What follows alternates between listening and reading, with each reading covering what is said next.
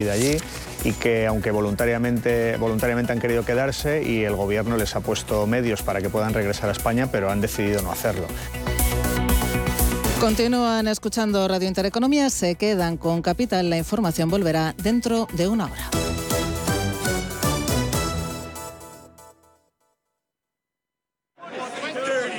Radio Intereconomía trata información que te interesa. Sí, sí, hasta la bolsa americana puede afectar en tu bolsa de la compra.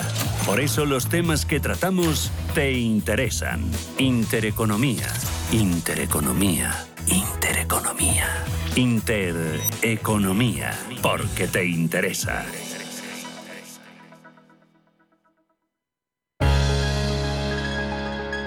En Capital Intereconomía, con IDE Inmobiliario. Bienvenidos al cambio. Bienvenidos a la innovación.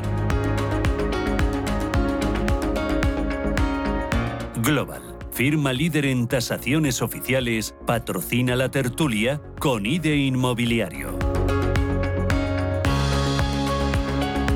Cuidándole la casa y nunca mejor dicho a Elena Fraile, que ya saben ustedes que es la directora de este programa, que también tiene derecho a, a descansar. Así que hablamos de inmobiliario desde ahora y hasta las 12 del mediodía, aquí en eh, Capital Intereconomía, en Radio Intereconomía, con I de Inmobiliario. Muchas cosas de las que hablar hoy, por ejemplo, de hipotecas, lo vamos a hacer en la parte final de este programa. Tenemos hoy el dato de hipotecas del INE, ayer del pisos.com eh, presentaban su informe sobre la- el mercado hipotecario, sobre el comportamiento del mercado hipotecario en 2021. Dice cosas curiosas el dato del, del INE que luego vamos a analizar. El 67% de las hipotecas eh, firmadas para comprar vivienda el año pasado fueron a tipo fijo. Eh, vamos a ver qué pasa este año con esa tendencia que ha ido a más durante los últimos meses, ocho meses seguidos por encima del 60% y ha ido creciendo hasta ese 67% con el que ha cerrado el año. A ver qué pasa con la subida del Euribor y con ah, la oferta que están presentando ya los bancos Menos hipoteca fija, más hipoteca variable. Luego lo vamos a analizar. Vamos a ver también cómo está el sector, cómo están algunas zonas concretas, como por ejemplo la de Madrid, y a ver qué pasa también con los rusos. ¿Qué pasa con la presencia de rusos en el mercado inmobiliario español?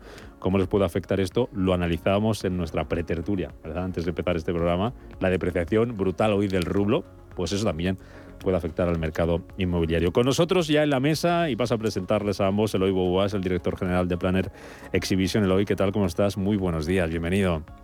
Gracias, muy buenos días. ¿Cómo va todo? Tenemos fecha del SIMA, luego vamos a hablar de ella en mayo, ya está todo listo, ¿no? Bueno, sí, sí, ya va, va estando todo listo. Hasta falta- final de mayo falta que quedan vayamos casi allí y tres montemos, meses. ¿no? ¿Eh? Luego contamos novedades del SIMA, hablamos también de reputación inmobiliaria. Con nosotros también está hoy en esta mesa, en este foro inmobiliario, con IDE Inmobiliario, Eugenio Sánchez Ramade, que es director general de Espirea. Don Eugenio, bienvenido. ¿Cómo están ustedes? Buenos días. ¿Qué Buenos días, eh, Bien. muchas gracias. Bien, Encantado luego, de estar luego me cuenta qué es lo que hacen en, en, en Espirea, y las previsiones que tienen para, para este año, las, los proyectos que, que tienen en marcha y todo eso más. Y hablamos un poquito de cómo ven el sector, ustedes como, como expertos y como parte importante en él. Eh, SIMA, lo tenemos eh, a tres meses vista, 26 al 29 de mayo en, en IFEMA. Eh, ¿Cómo se presenta eh, la feria? ¿Cómo se presenta el salón? ¿Cómo está el sector, el hoy, en definitiva?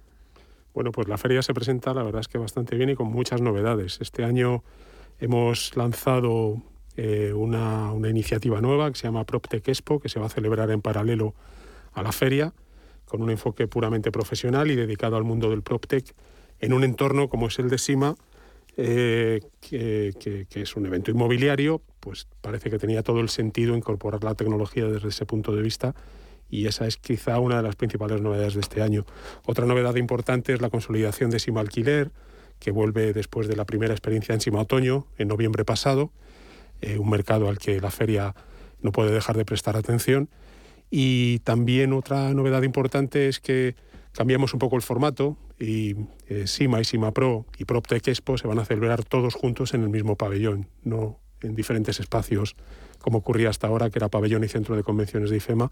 Ahora va a estar todo reunido en el mismo pabellón. Es un cambio de formato, insisto, pero que tendrá ventajas tanto para expositores como para los participantes en Sima Pro. ¿Con qué ánimo llevar, va a llegar el sector a- al SIMA este año, Eloy? ¿Cómo, Mm. cómo, está el- cómo están ahora mismo las, las operaciones? ¿Cómo está el mercado? ¿Cómo se está viendo? Bueno, si nos este abstraemos, de 2000, si nos 2022? abstraemos de las últimas noticias, eh, eh, yo creo que hemos terminado un 2021 muy bueno, hay que decirlo, con respecto al 2019, no ya al 2000, al 2020. Los datos han sido, la evolución ha sido tremendamente positiva en todas las magnitudes, tanto en producción como en venta de, producto residencial, como en compra por parte de extranjeros, como eh, lógicamente eh, la evolución del mercado hipotecario, eh, como resultado muy probablemente, así lo apuntan todos los análisis que hacen los expertos, desembolsamiento de demanda que se produjo durante la pandemia. Parte del efecto de desembolsamiento de demanda ya se ha producido en el año 2021, en el año recién terminado, de manera que en el 2022 es posible que no veamos las mismas cifras que en el 2021, pero eso no será en absoluto un dato negativo, sino que, que estaremos, según los cálculos que, venimos leyendo, próximos a ellas y que será un mercado todavía muy sano y sólido y con unos fundamentales eh, clara, claramente positivos. ¿no? Mm, luego lo analizamos más en, en detalle hoy para ver cómo está la demanda, cómo están los precios, tenemos también a nuestro invitado eh, para que nos lo para que nos eche una mano en ese, en ese análisis a, Eugenio Sánchez eh, Ramade. Hay que hablar también de reputación, de la reputación inmobiliaria. Eh, presentabais hace muy poquito, hace unos, unas semanas, un observatorio, el Observatorio de la Reputación Inmobiliaria, que es una iniciativa del Planet Exhibition y, y del CIMA. ¿En qué consiste exactamente lo y esto? Pues el, el, digamos el asunto de fondo es que Em, vivimos de alguna manera en, lo que se llama la economía de la reputación, en la que los consumidores en general, en el inmobiliario también en particular, pues compran en parte por las características del producto, pero también por las, eh, digamos, las, los valores y las actuaciones concretas que tienen las empresas a las que compran esos productos. No nos, podemos olvidar de que hoy importa tanto quién lo que se vende como que quién lo vende. Y en el sector inmobiliario eh, se está trabajando en este tema, pero no se está haciendo al ritmo ni con la intensidad que lo están haciendo otros sectores donde el tema de la gestión reputacional está muy, muy consolidado.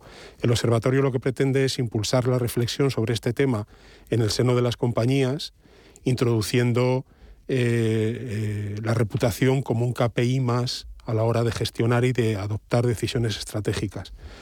nos hemos dotado de un comité de expertos en el que están representadas pues yo te diría que las empresas más importantes del, sector, eh, Acciona, AEDAS, Aliseda, Amenábar, Asprima, Asval, Avante Espacia, Culmia, DCN, Gilmar, Habitat, eh, no me quiero dejar ninguna, HI, Merlin, Heinz, 25 eh, expertos en total que nos ayudan a, diseñar iniciativas para que este tema esté en las agendas de las compañías, sobre todo en las agendas de los CEOs, que que, es donde tiene que estar eh, también. ¿Eso empieza a sonar con fuerza en esa, en esa agenda de las eh, compañías? Sin duda, el tema reputacional, ¿lo están mirando? ¿Eso está cotizando ahora mismo? Sin duda, hombre, todavía es algo que está en, eh, sin duda en la agenda de las empresas cotizadas, porque es un must, es algo que debe estar. Lo importante en un sector como este, tan atomizado, con todavía muchas medianas y pequeñas empresas, es que esto se considere también como un KPI en esas compañías, ¿no? Y eso es lo que queremos, lo que queremos conseguir, que esté en la agenda. Ya hemos impulsado alguna iniciativa con la puesta en marcha de una encuesta sobre la función de la responsabilidad social dentro de las compañías.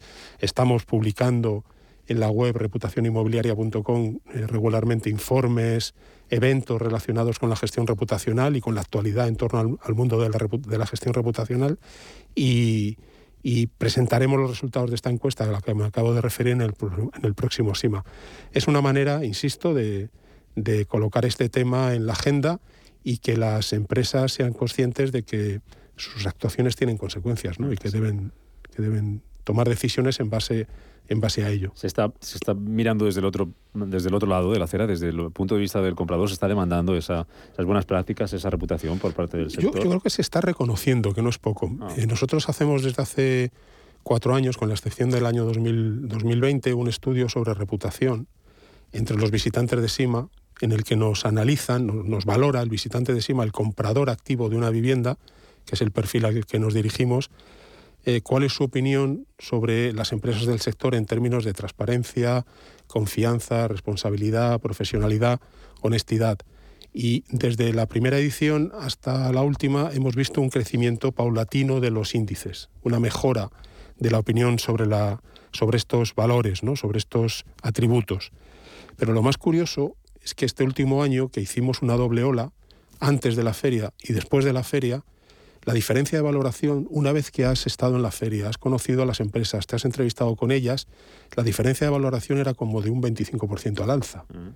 Y pasábamos de un índice global, que es como lo llamamos en el informe, de 5 puntos a 6. Con lo cual, nuestra interpretación es que alguien que solo se nutre de lo que lee en redes, en los medios de comunicación, acerca del sector tiene una opinión sobre el sector, pero quien entra en contacto con él y conoce a los profesionales y conoce cómo son los productos, cómo se le explican, mejora notablemente la opinión sobre las empresas. ¿Y, habéis eh, valorado porque mm, esa opinión previa es peor? Eh, bueno, yo creo que el sector inmobiliario arrastra una mochila que todavía no se ha quitado del todo.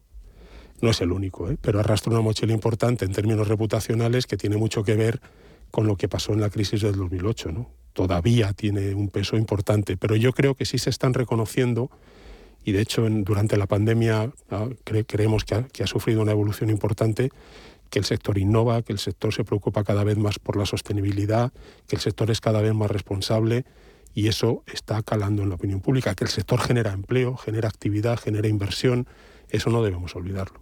Y aunque le falte mano de obra, ¿no? Sí que es el problema.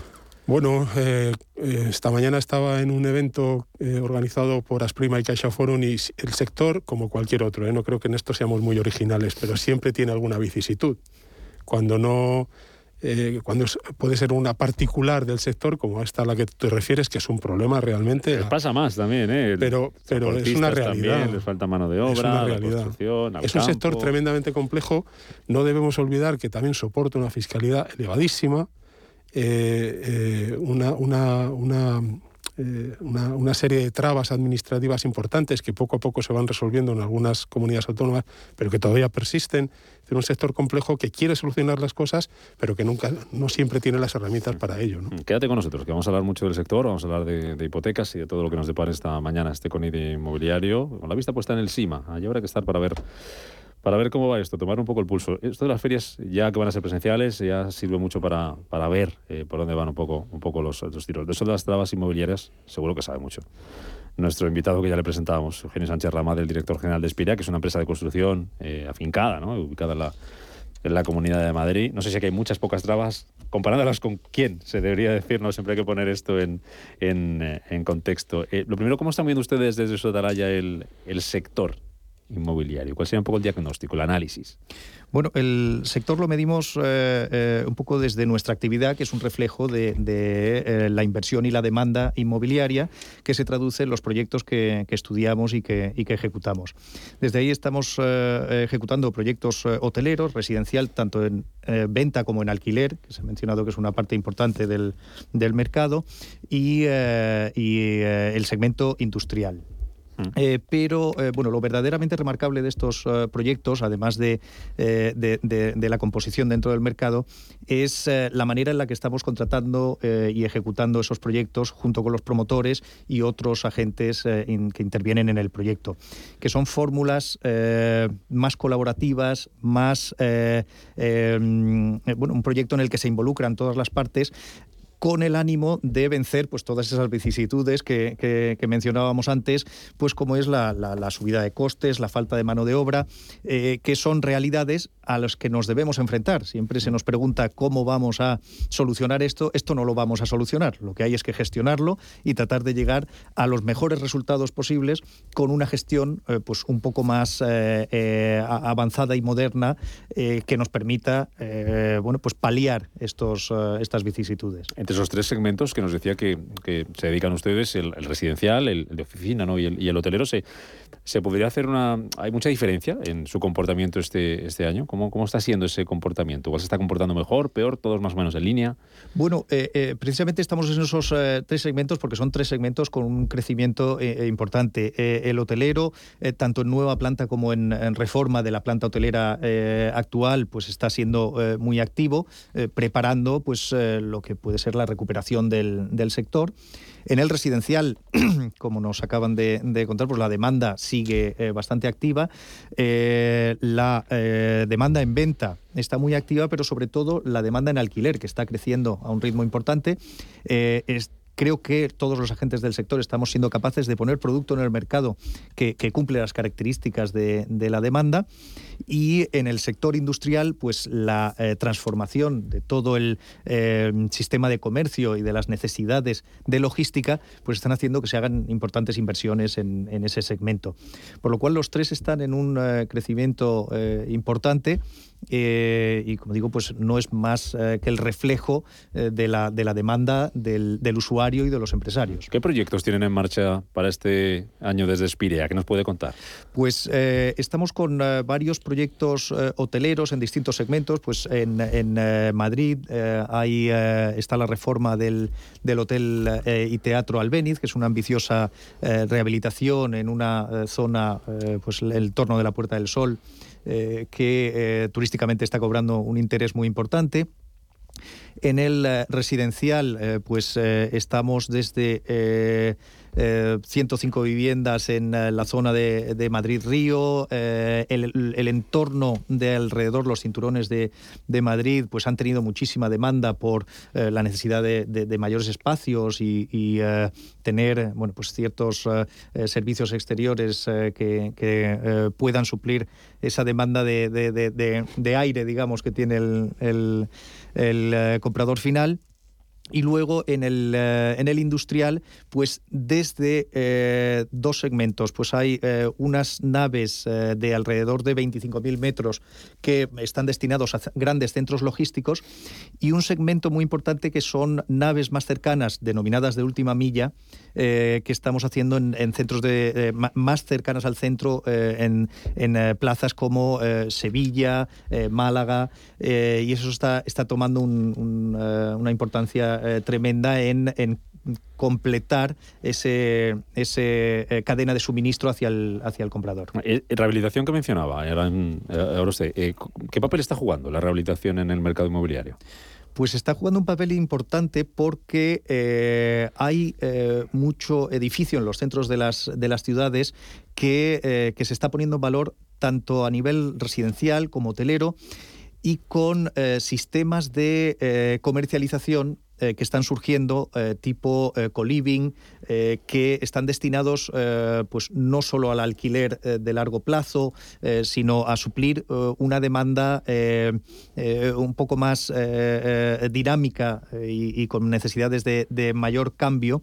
Y, eso está promoviendo la, rehabilitación de mucho edificio en el, en el centro que eh, encaja perfectamente en esos eh, modelos de negocio que quizá en un modelo más tradicional pues hubiera sido difícil ponerlos en valor. Mm. Le preguntaba a Eloy, nos hablaba Eloy del tema reputacional, de la reputación, le quiero preguntar, don Eugenio, usted por el tema de la sostenibilidad. ¿Cómo se está valorando, igual que le preguntaba eso por parte del, comprador eh, y cómo se está afrontando desde el punto de vista del vendedor todo el tema de la sostenibilidad, todo el tema de las certificaciones, de las emisiones? ¿Qué papel está jugando eso? Eso eh, está jugando un papel importante y eh, creo que verdaderamente es un compromiso del sector. Y es un compromiso del sector porque siempre entramos en la misma vicisitud. ¿Y esto quién lo paga? es decir, ¿dónde en la cadena de valor vamos a... Eh, es decir, por ejemplo, un comprador de una vivienda está dispuesto a pagar algo más por, por, por tener una vivienda sostenible? Yo, la, eh, visión que tenemos desde eh, nuestra postura es si desde eh, los promotores o, mm, fondos que promueven viviendas se está dispuesto a pagar un poco más por eh, esa certificación, por esa eficiencia, por esa... Mm, creo que eso va a cobrar eh, mucho más sentido en eh, los activos que se tengan a largo plazo, es decir, los que se operen para alquiler. Digo, para nuestro cliente, que es el promotor o, fondo. Luego, ¿cómo se traslade eso a la demanda? Estoy convencido porque otros mercados nos dan cierto input, pues como ciertas capitales europeas o en Estados Unidos, que el comprador si está dispuesto a hacer un pequeño esfuerzo por eh, tener una serie de características en el inmueble que, compra. Eh, creo que eso irá mm, permeando eh, a largo plazo en, otros mercados, como es el, español, y que sí en la cadena de valor podremos dedicar ciertos recursos y, sobre todo económicos a mejorar esos inmuebles. Ustedes como compañía, como Expedia, ¿qué previsiones tienen para, para este año? ¿Qué esperan? Este año se están poniendo muchos proyectos en, marcha. Estamos con unas perspectivas de contratación importantes. estos primeros dos meses han sido muy alentadores en el sentido de proyectos que, nos llegan para licitar, para valorar y, eh, como decía, sobre todo el, modelo en el que lo estamos haciendo. El modelo en el que lo estamos haciendo es algo eh, eh, mucho más colaborativo que, afortunadamente, pues todos los agentes del sector estamos identificando mucho valor en esos, en esos modelos colaborativos con el simple fin que es el poner un producto en el mercado acorde con eh, las características de la demanda. Eso eh, fundamentalmente pues es eh, calidad, precio y por supuesto los, los, emplazamientos que se demandan.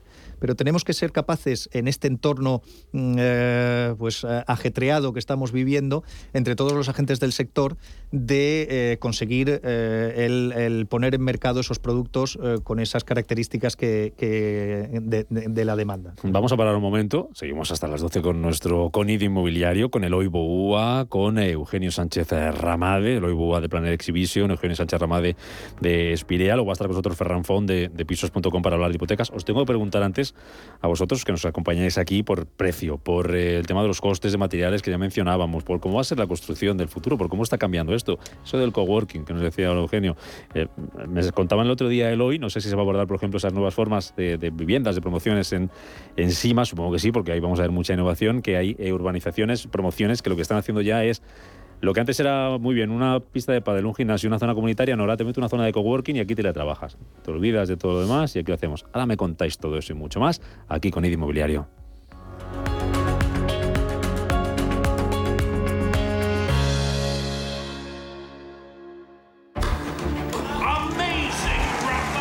En Santander Private Banking sabemos que ser un número uno conlleva la responsabilidad de conseguir unos resultados únicos.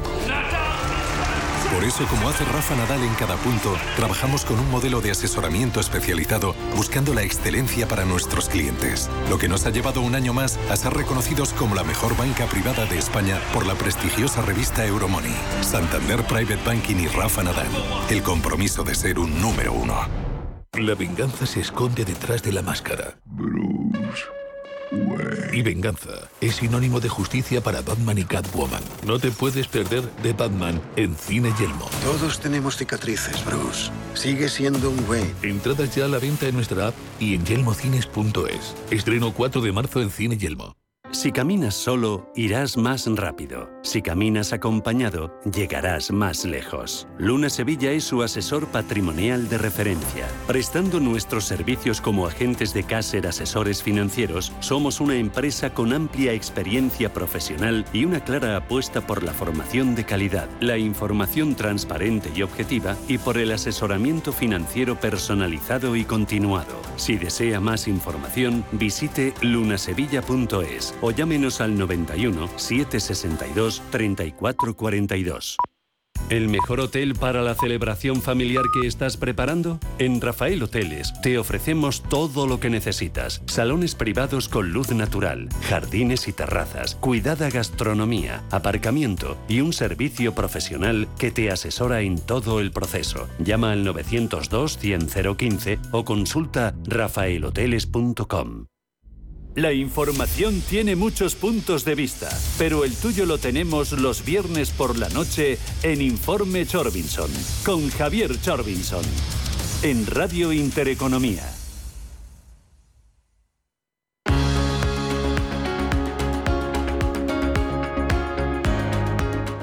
En Capital Intereconomía, con IDE Inmobiliario.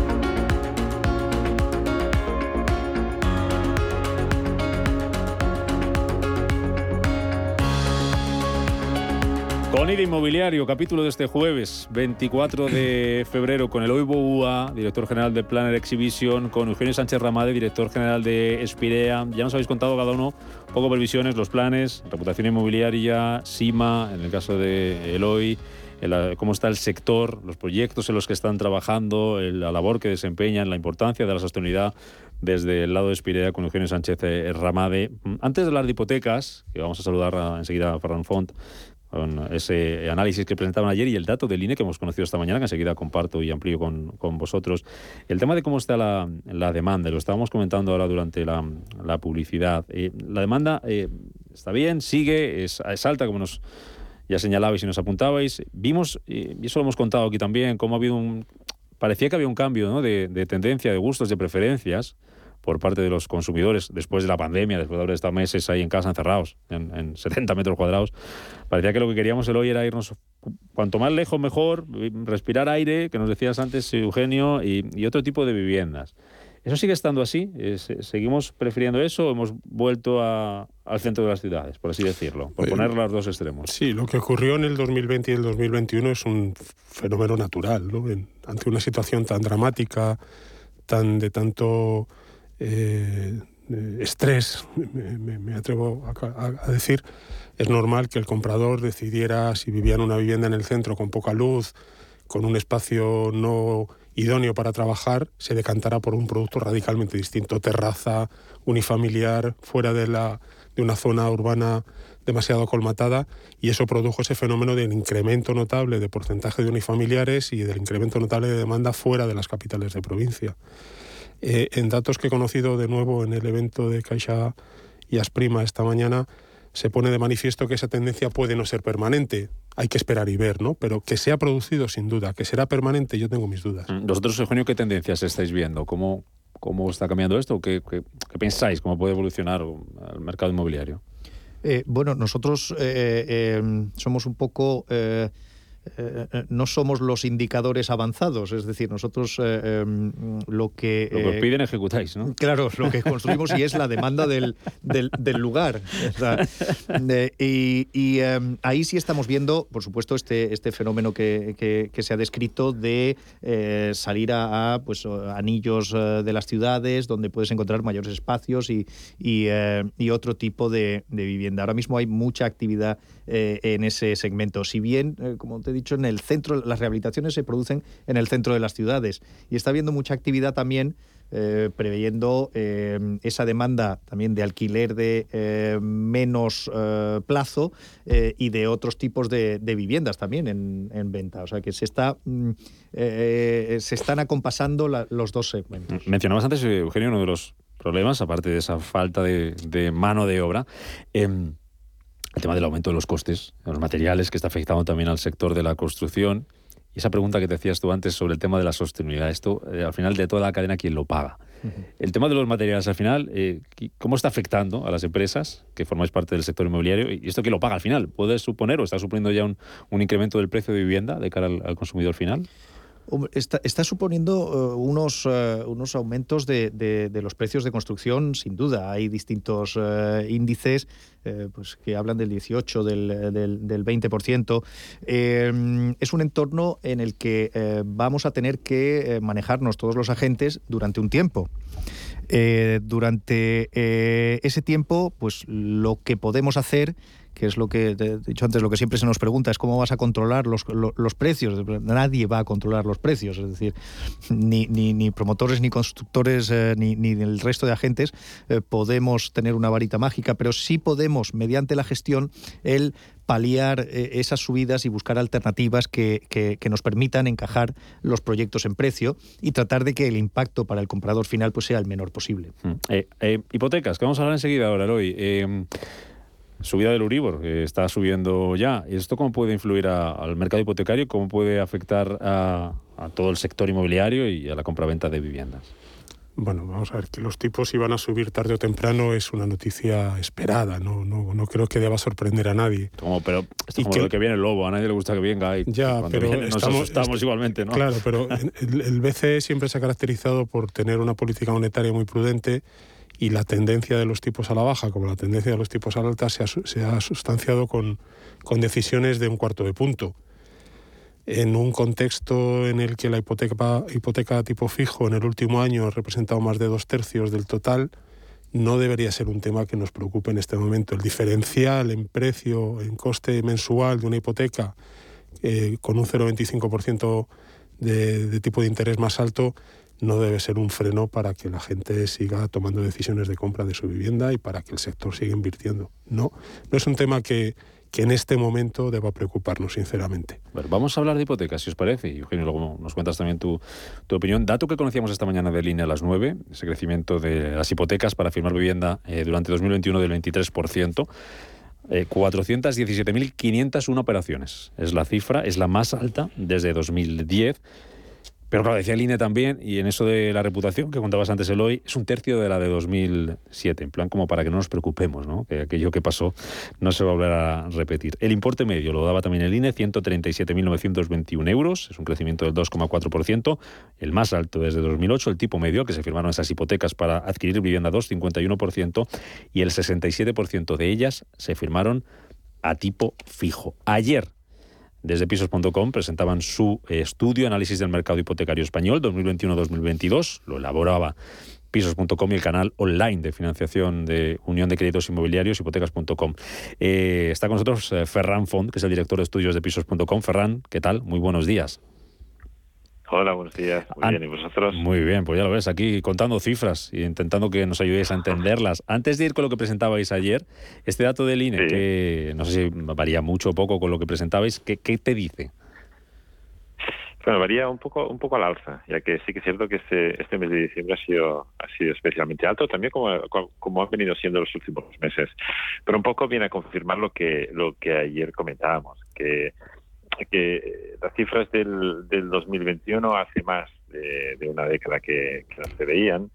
Bueno, y esto viene a confirmarlo lo que lo que venimos comentando, eh, la resiliencia del sector durante eh, la pandemia, el buen posicionamiento ah, del mercado en general, bueno, especialmente el sector inmobiliario el buen posicionamiento como, como herramienta para, para tirar para adelante, para salir de la crisis, a diferencia de lo que había sido la anterior crisis, que, que, era, era, un factor eh, de los que básicamente provocó, pues a día de hoy estamos en una situación muy, muy, muy, muy saludable y ya digo, pues posicionándonos muy bien de cara, de cara a formar parte de la solución. Detrás de esa cifra, detrás de ese eh, crecimiento del mercado hipotecario, del que os hacíais eco ayer también en ese informe, ¿qué, ¿qué, hay detrás de esa cifra, de ese incremento? ¿A qué pensáis que se debe la mejora?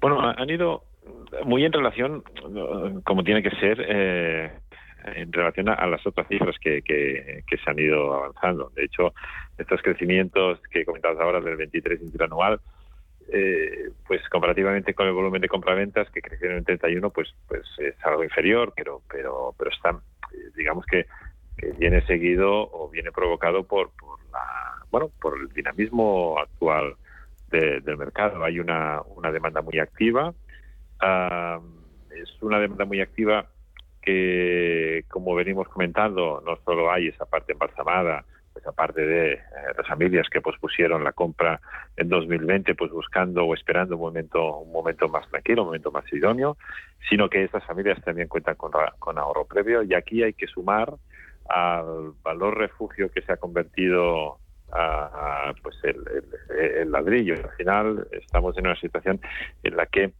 el inversor Ah, y de hecho así lo van confirmando también las cifras, que el porcentaje de compraventas eh, con motivo de inversión ya está por encima del 20%, con lo que con lo que se viene a confirmar eh, con cifras, pero vemos cómo esa, ese inversor se va se va reactivando, sobre todo teniendo en cuenta la, la, inestabilidad que hay en otros eh, en otros mercados, la volatilidad que hay en otros mercados. De hecho, hoy es un Hoy es un buen ejemplo de ello que con eh, la problemática que hay en Ucrania, cómo han reaccionado las bolsas.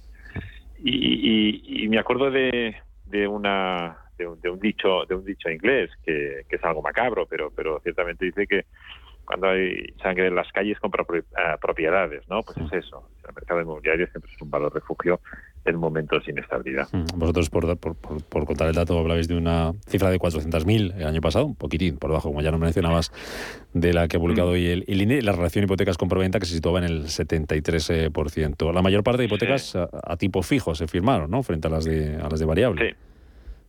Sí, de hecho, aquí has dado un par, de cifras que yo creo que, cifras que creo que son importantes de, de, manera individual. Esas 417.000 que estábamos comentando, comparativamente con, con, con, otros años, eh, significa pues eh, 83.000 más que el 2020, pero si lo comparamos con mínimos ah, históricos, que fue en 2013, estamos hablando que son 220.000 más. que la recuperación desde el 2013 hasta aquí es importante pero en relación a el momento saludable que comentábamos del mercado está esa proporción que decías, eh, que decías antes que es ese 73%. O sea, la relación hipotecas concedidas respecto a compraventas es de un 73%, que es algo inferior a lo que era el 2020, que se situaba en un 80%, y eso es consecuencia, como comentábamos antes, del ahorro, de la tasa de ahorro familiar. Este 73% en el que estamos ahora es muy diferente muy diferente de lo que nos encontramos en el 2007, 2008, 2009, en época, en plena burbuja inmobiliaria, donde la relación superaba eh, doble. O sea, estamos en 157, 150 y 157%. Y hipoteca respecto a compraventas, obviamente, eh, es un indicativo de cómo, de cómo, de cómo se puede generar una burbuja inmobiliaria. Y, y, y eso más del 100% llegó pues hasta hasta el, hasta el 2011. Eh, luego te pregunto de cara al futuro y previsiones, pero eh, señaláis también cuál es el perfil del, solicitante de, una hipoteca. Entre otras cosas, añadís que ha aumentado la edad media, ¿no? Sí, sí. De hecho, aquí eh, colaboramos con, con, con hipotecas con hipotecas.com y, y, bueno, y al final estamos hablando de, que de que a día de hoy el, el el perfil ah, el, perfil mayoritario del, del digamos de hipotecas se encuentra obviamente eh, mediana edad de hecho a partir de a partir de 35 años donde se concentra pues eh, pues entre 35 y 45 años prácticamente se, se concentra la mitad de, de, estos eh, de estos hipotecados durante el 2020 si bien es cierto que ah, durante el 2021 se ha reducido algo eh, digamos que concentrándose en, personas mayores de 45 años. De todas formas, esta es una consecuencia lógica de la situación actual. De hecho, estamos en una situación en que lo que históricamente habíamos considerado joven, que era de 25 para abajo, cada vez es, un joven menos joven, ahora ya es de 35 para abajo, y esas generaciones pues eh, tienen grandes dificultades de acceso a la vivienda, eh, de alquiler, y grandes dificultades de acceso a la vivienda, aún más a la vivienda de compra. Obviamente ha sido generaciones que casi han sido expulsadas del sector inmobiliario. De hecho, em, pues bueno, se, empiezan a pedirse, hay bastante consenso en que son necesarias eh, pues eh, soluciones para, para, para, estas generaciones que a día de hoy ya cuentan, por ejemplo, no como los últimos 10 años, sino a día de hoy ya cuentan con un salario que les permitiría pagar una cuota hipotecaria, pero ante la dificultad de ahorro de los últimos años, pues no tienen posibilidad de pues de hacer frente al 20% que las entidades bancarias no no no no no les eh, pues bueno no, no les conceden el crédito. Al hilo de esto también es cierto que esas esas ayudas no no, no, no van tan dirigidas, la solicitud de esas ayudas no van tan dirigidas a, a, las entidades bancarias, sino a las administraciones públicas, ya que precisamente uno de los motivos por los cuales estamos en una situación saludable es que las condiciones de acceso a crédito eh, no son eh, no son ahora mismo más, más, sencillas, sino todo lo contrario, con lo que por parte de las administraciones públicas deberían buscar, como hay ejemplos a nivel internacional, eh, alternativas y iniciativas pues, para facilitar ese, ese acceso. Comentábamos antes con el OIBOA de Planner Exhibitions y con Eugenio Sánchez Ramade de, de Espirea.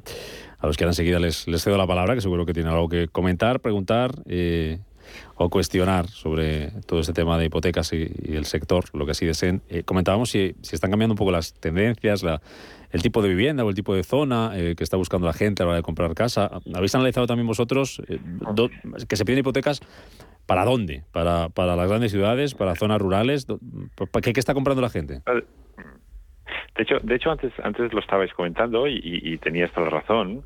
Uh, durante el 2020, obviamente, fue, fue, fue un año extraordinario en, en, en, muchos sentidos y lo fue desde el punto de vista también de cómo, de cómo nos planteamos muchos aspectos de nuestra vida. De hecho, cambiamos maneras de comprar, maneras de consumir, maneras de, de, de, de, entender según qué aspectos de la vida y, y, también la manera de entender qué queríamos de una casa. Y a partir de aquí vimos, eh, de hecho, en la evolución o, o, las preferencias de los usuarios de pisos.com, también vimos cómo, cómo esas preferencias se iban para, como decíamos, pues mercados más rurales. Esta, esta situación es una situación que en el 2021 eh, ha vuelto para atrás. Hemos visto cómo A nivel de portal nosotros también lo estamos observando, pero también es cierto que hay diferentes factores que, que provocan, digamos, esa vuelta para atrás. La primera es eh, que el teletrabajo eh, no se instauró tanto como se preveía durante el 2020, o sea, al final eh, la reapertura de la economía general, la vuelta al trabajo ha significado en muchos casos la vuelta a la oficina. Y por otro lado también que, que, que, que al final una migración de la demanda de un mercado tan grande como, una grande, como la gran capital hasta mercados mucho más pequeños, como son mercados más rurales, lo que provocan es que la oferta disponible de estos mercados no sea suficiente para absorber esa demanda, con lo que al final eh, se provoca, digamos, la, vuelta al inicio, la vuelta a lugares donde eh, haya una mayor oferta laboral, en este caso, pero también de ocio, también oferta formativa.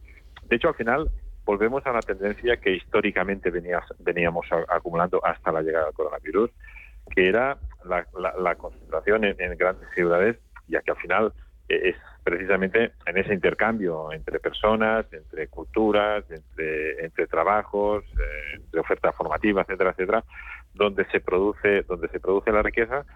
Y si bien es cierto que el coronavirus ha provocado, ha provocado unos cuantos cambios en nuestra manera de conocer nuestra casa, nuestro tiempo y la, y, la conciliación de nuestra vida y nuestro trabajo, es cierto que eh, toda la tendencia apunta a que estamos volviendo también a, grandes capitales. Ahora os dejo la palabra. Si queréis comentar, preguntar cualquier cosa, Eloy, Eugenio, sobre, sobre hipotecas, también podéis preguntarle si queréis a, Ferran alguna cosita así fácil eh, o no sobre, sobre este informe de provisiones de, hipotecas, Eloy. Bueno, yo sí sobre lo que ha comentado Ferran de los cambios en la, en la demanda. Es verdad que parece que quien se decantó por, por una, una vivienda fuera de, las, de los grandes centros urbanos o por una vivienda unifamiliar parece ser gente, familias, que estaban un poco predispuestas a ello y que quizá lo que, lo que hizo la pandemia fue acelerar esa decisión, o acelerar esa tendencia. Pero es verdad que vivimos en un mundo netamente urbano y que al final las oportunidades se producen en las ciudades y que eh, vivir en el entorno eh, rural no es una opción para mucha gente. Incluso vivir en las conurbaciones urbanas, en los municipios que rodean las grandes capitales, tampoco es una opción para mucha gente. ¿no? De manera que yo, yo sí soy eh, un firme creyente de que las cosas volverán a, lo que eran antes de la pandemia en este sentido, porque también estamos aprendiendo a convivir con, con situaciones como las que estamos viviendo. ¿no? Y creo que eh, la confianza eh, en, que superaremos esto, pues hace que la gente vuelva a tomar decisiones como las tomaba antes. Mm. Ferran, ¿qué piensas? Sí, de hecho un poco confirmando lo que lo que estábamos comentando antes. Eh, yo mis previsiones eh, van van en la misma van en la misma línea en la misma línea que lo hoy. Lo que sí que es cierto es que uh, las dificultades las dificultades que conlleva esa concentración son dificultades que ya eran ya eran conocidas desde el punto de vista de que uh, la evolución de precios la evolución de los precios en las ciudades eh, es donde se van a concentrar siendo mayores mayores subidas si volvemos a, a, una concentración mayor de la de la demanda y sobre todo desde el punto de vista en que esa correlación que hay entre, entre los movimientos de la demanda y especialmente la dificultad que, conlleva pues crear nueva oferta pues, eh, por falta de suelo o porque obviamente la oferta la, oferta disponible no es no no no, no es suficiente pues eh, nos nos volvemos a aquellos, eh, digamos, aquellos problemas de accesibilidad a la vivienda que, que veníamos del 18, del 19, que precisamente iban, iban en ese sentido, en el sentido de la concentración, en el sentido eh, pues de la expulsión de los vecinos de los barrios, eh, pues que que bueno que, sufren una mayor revalorización bueno que, sufren y que y, que también que disfrutan de una mayor revalorización. Es decir que estamos volviendo un poco a la situación anterior tanto desde el punto de vista positivo como desde el punto de vista también negativo. Entiendo yo que, que, volver a esa situación significaría lo que estaba comentando hoy, que es una recuperación de la normalidad, una vuelta a la normalidad, lo que implica una, una superación de, todo lo que ha significado de lo que ha significado este 2020 y principios del 2021. Eh, Eugenio.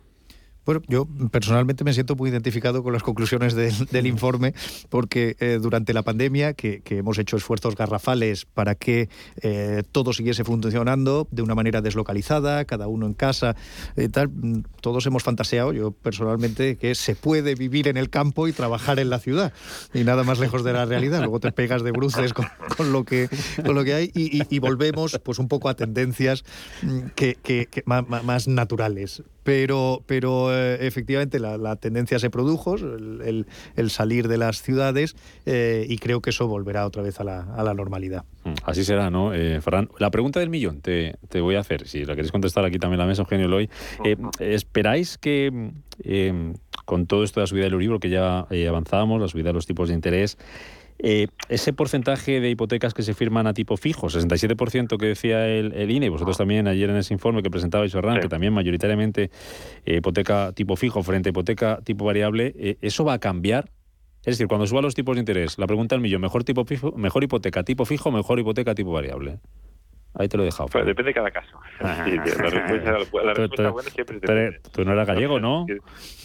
No, sí que es cierto que, es cierto que si, si, una hipoteca, por ejemplo, a, largo plazo, en teoría, siempre es bastante mejor una, tipo fijo, sobre todo en las condiciones actuales, pero también es cierto que si es a corto plazo, pues pues hay que estudiar, hay que estudiar, hay que estudiar cada caso. Lo que sí, por otro lado, hay que lo que con las noticias que yo sí, sí me quedo son con aquellas que eh, digamos que más que subir el, el, Euribor eh, está menos negativo. Es decir, que tampoco que tampoco hay que, hay que alarmarse mucho porque al final que esté tantos, tanto tiempo negativo tampoco tampoco es natural. Eh, las noticias que vienen del BCE es que tampoco quiere cambiar mucho de política, un gran un giro radical en, en, su política de tipos y sobre todo que, que, si ahora hay ciertas ciertos cambios es sobre todo en respuesta a la inflación actual con lo que es una respuesta a algo coyuntural, que es decir, que tampoco, que, los cambios previstos tampoco son muy estructurales. Lo que sí que es cierto es que esto plantea dos, dos, dos, escenarios que son contrapuestos. Eh, con subida de tipos es posible que los particulares quieran apostar aún más por el tipo fijo, es decir, que ante mayor volatilidad, estar por algo, por algo más, eh, más predecible. Y por otro lado, también tenemos en contraposición a esto que las entidades bancarias, por otro lado, quieran proteger su, su cuenta de resultados y empiecen a apostar precisamente por, por, la variable, con lo cual es más eh, sería más más provechosa para ellos. Con lo que es con lo que es difícil con lo que es difícil hacer esa previsión porque porque como te decía hay hay opciones contrapuestas. De todas formas yo a mi modo de ver entiendo que, que vamos ganando cultura financiera en, en, general eh, y que vamos a seguir eh, vamos a seguir apostando por la hipoteca tipo fijo, eh, aunque no sé si seguirá siendo que 7 de cada 10 eh, hipotecados hmm. pues se decidan por este tipo por este tipo de, de, hipoteca. Eloy, en 30 segundos, Eugenio en 30 segundos, venga. Pues nada, yo simplemente felicitar a Ferran por un análisis tan certero. Yo comparto plenamente lo que has dicho y al final es el cada caso particular el que decidirá si se decanta por una hipoteca fija o por una hipoteca tipo variable. Em, aquellos que quieran tranquilidad, pues probablemente se decantarán por una hipoteca tipo fijo. Aquellos que estén dispuestos a arreglar un poco, un poco más y seguir la evolución de los tipos y, las facilidades que te ofrece el sistema ahora para cambiar de entidad financiera, pues podrán apostar por una tipo de tipo variable. Mm. Yo comparto el análisis desde el punto de vista de la, de la demanda y tenemos que contemplar también el de la oferta, es decir, qué van a hacer las entidades financieras y qué producto van a potenciar en función de lo que eh, les interese a unos o a otros. O sea que eso será importante. Ferran Fon, pisos.com, un placer como siempre. ¿Cuándo vienes por Madrid? Un placer, pues tan pronto como pueda. De hecho, como muy tarde, como muy tarde estaré con el hoy en el CIMA. Como muy tarde. Bueno, hombre, pero quédate, que quedan tres meses, quedan tres meses, que esto parece un confinamiento, a ver si no te vamos a ver. avísanos, avísanos, Ferran, que será un placer saludarte. Gracias por estar con nosotros una semana más. Eloy Bua, Plan de Exhibition, gracias y a seguir preparando ese CIMA y hasta cuando quieras. Pásate por aquí, que también hacía mucho que no venías. Lo has confesado cuando has dicho, no conocía yo este estudio nuevo. Y he dicho, uy, hace mucho que no viene. Pondremos solución, siempre que queráis. Gracias. Lo mismo digo, Eugenio Sánchez de director general de Espirea. Un placer. Muchísimas gracias. por estar con nosotros. Muchos éxitos. Gracias, a vosotros. Global, firma líder en tasaciones oficiales, ha patrocinado la tertulia con IDE Inmobiliario. Si necesitas una tasación oficial para solicitar una hipoteca, para una herencia, para conocer el valor de tu patrimonio, tu empresa es Global, con V de valor. Somos una firma líder en tasaciones oficiales homologadas y en servicios integrales de valoración, ingeniería y consultoría inmobiliaria, con más de 35 años de experiencia, rapidez online, rigor y garantía de servicio. Recuerda, Global se escribe con V de valor. Global.es.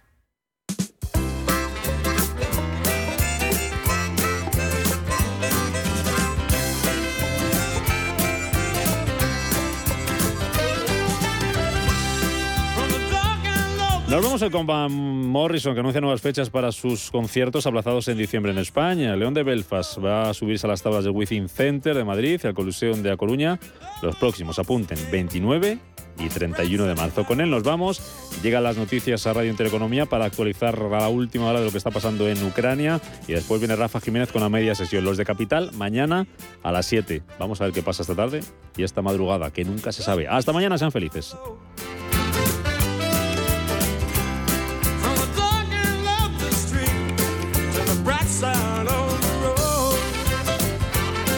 La información al minuto, la actualidad al momento. Capital Intereconomía.